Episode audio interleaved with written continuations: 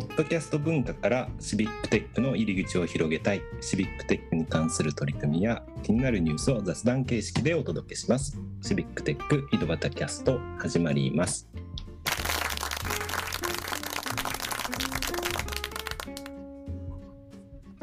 今日も岐阜の石井と埼玉の太田と川崎の又がお届けします。します。ということで、えー前回に引き続き、 Code for Japan の榊原さんに来ていただいてます。よろしくお願いします。よろしくお願いいたします。よろしくお願いします。前回はちょっと硬かったという。いや、本当ですね。失礼しました。いえいえ。もう少しじゃあ、雑談的にこ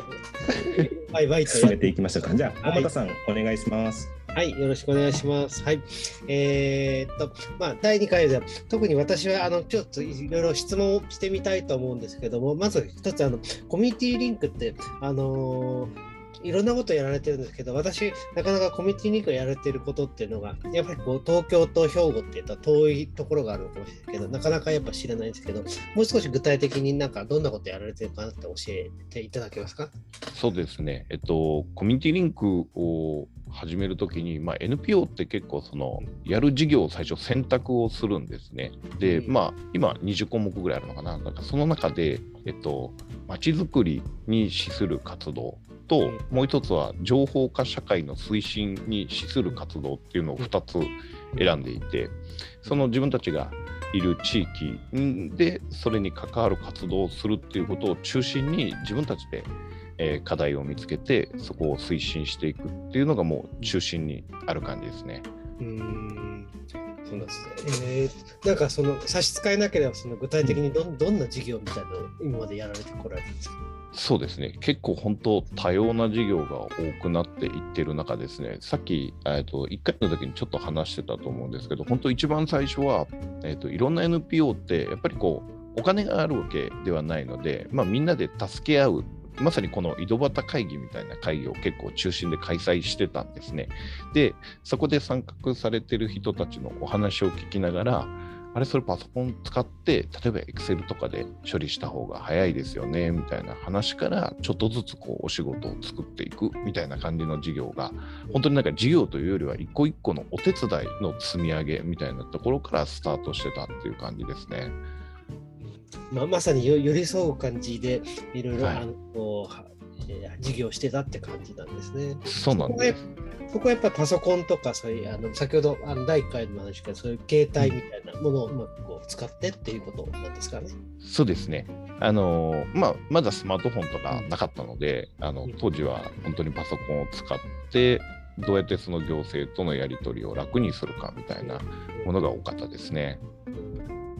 その頃でもなかなかあのそういう一般の人はパソコンが持ってなかったりするのが大変だったんじゃないですかね。そうですね。あただまあ、割と1台ぐらいは、あのなんか事務処理用とかにお持ちのあ感じにはもうなってたかなっていう感じですね。あそうですか。じゃあもうワープロからみんなパソコンになってたんですね。そうです、そうです。もう、もうワープロはなかったかな。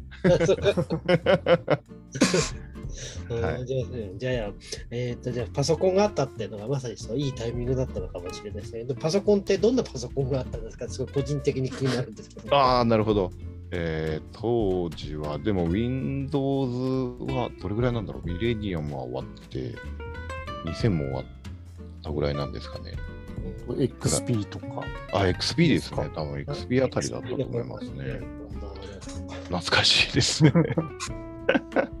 ただまあなんか、えっ、と、結構、実はですね、途中途中で、えっ、と、あ、そうだ、思い出しました。ごめんなさい。あの、その、コミュニティリンクがもうちょっとこう、ひ活動が広がっていくときに何があったかっていうと、あの、セカンドライフっていうバーチャル空間があったの覚えてますか？今、最近メタバース、メタバースって言ってますけど、ありました。あありました。ありましたよね。あの、リンデンラボ社のですね、あの仮想空間を実は僕ら結構チャレンジしてたんですよ、当時。で、そのためにはですね、うんかなりハイスペックマシンを要求されていて、当時だからグラボから選んでドスウィキを作ってっていうのでやってましたね。でまあそれがなんか街づくりとどう関係するんだっていう話にはなってしまうんですけど、まあ、仮想的になんかそういう世界観をみたいなのとあの何が良かったかっていうなんかあのセカンドライフってリンデンドルっていう今ブロックチェーンみたいな話になってますけど、当時仮想通貨っていうのを本当にあの世界の中に通貨が存在してもしかしたら換金できるかもしれないみたいな方向に一時期行っていてでこれがあるとなんかいわゆるこうまあ、海外の本当に後進国とかであっても為替関係なくその中では等価で等しくそのデジタルで作ったものが、えー、決済できるよねみたいな話に結構みんな期待感があって集まってたんですね。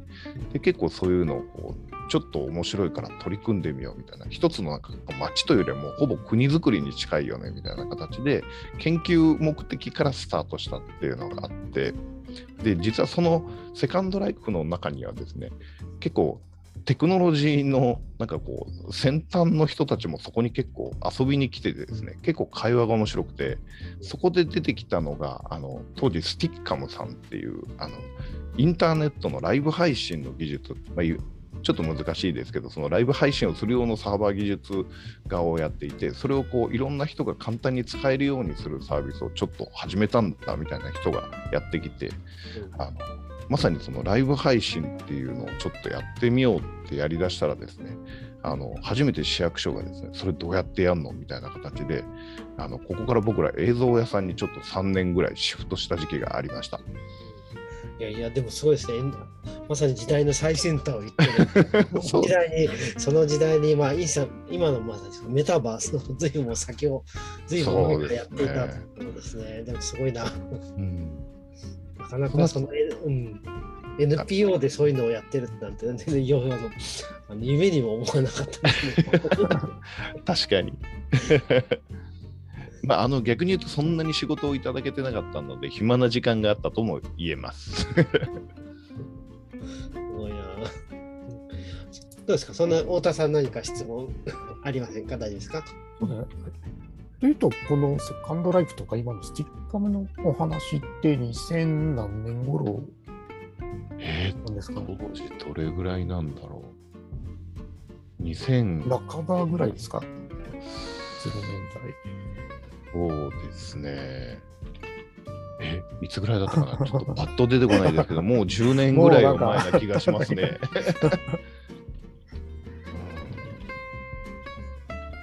さっきすみません。あと なんかブロードバンドとかって言われ始めたのって意外とそうですね。21世紀になってから多分でしたよね。うんうんうん、自分もなんかテレホテレ放題あたりから始めているんでなんかもう95年にはインターネット元年かなと思ってたんですけど。うん、それがまあなんかね普通のなんか親戚のおじさんおばさんが使うようになってきたっていうのはやっぱり2000年代前半ぐらいからかなっていう。そうですね、うん、ADSL が大体2000年ぐらいからこう普及をしだして、あれですよね、あの、ヤフーの ADSL で作った2008年ですね。ああ、結構2008年ですね。はい。そそうすると今2008年だったら、今2020年だから、まず12年ぐらいしか経ってない。確かに、そうですね。ちょっと難しかったと思ったら。そのスティッカムの後にユーストリームが来て、で、割とユーストリームをめちゃめちゃ使って、その行政のイベントのライブ配信とかを請け負ってやってましたね。なるほど。そうですね。ユーストリームか、またやっぱすごいな。行政行政の配信がユーストリームでやってるって。はい、あの某県の日本で初めてその知事会見をライブ配信でやったののセッティングをお手伝いしてます。ごいですね。その生生中継だったんですか、それは。生中継なんですよね。まあ、その後某有名な大阪に来たあの方がそれをやってそっちに話題はかっさらわれてしまったんですけど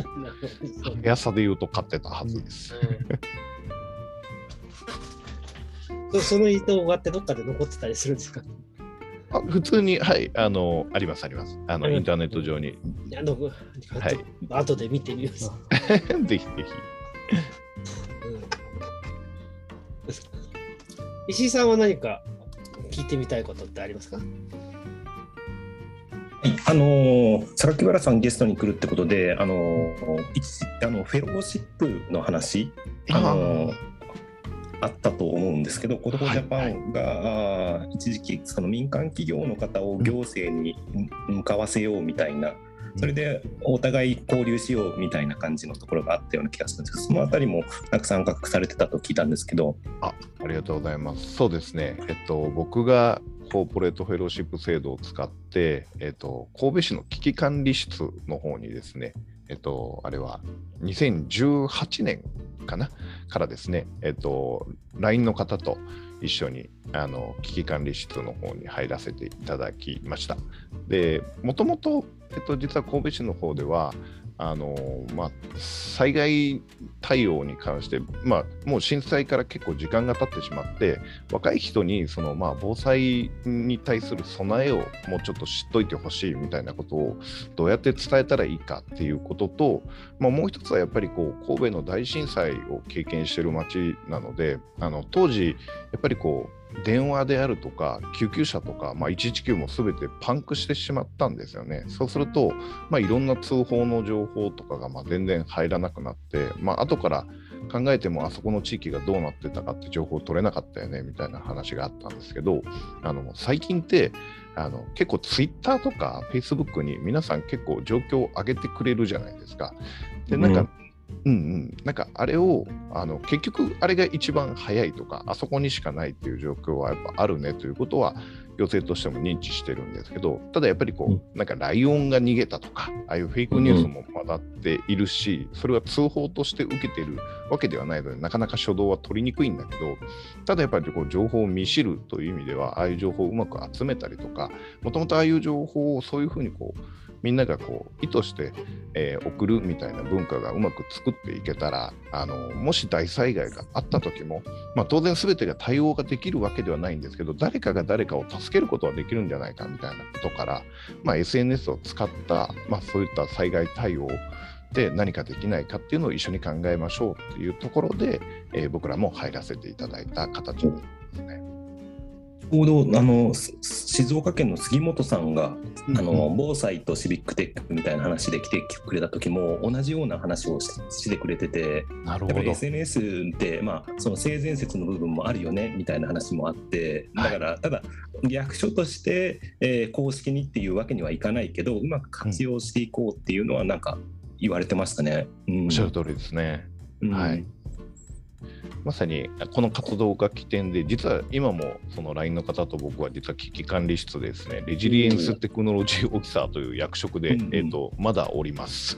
おそうやってつつながっているのがいいですね、その単発でどうしてもね、その期間限定で行って、なんか来たからとりあえずなんか仕事渡されて、そうなんですよ、ね、みたいな感じで帰っちゃうと、はい、何にもあの何だったんだろうみたいな感じになりますけど、すごいなと思って言ってます。はい、ありがとうございます。というところぐらいでかなり時間も過ぎたかなということで まだまだ聞きたいことたくさんあると思うんですけどね。はい、小田さんどうでしょう？はい、そのところでちょっと収録第2回目はまだお時間が来ているので、ここで一回終わらせていただきたいと思います。えー、ありがとうございました。ありがとうございました。はい、ありがとうございました。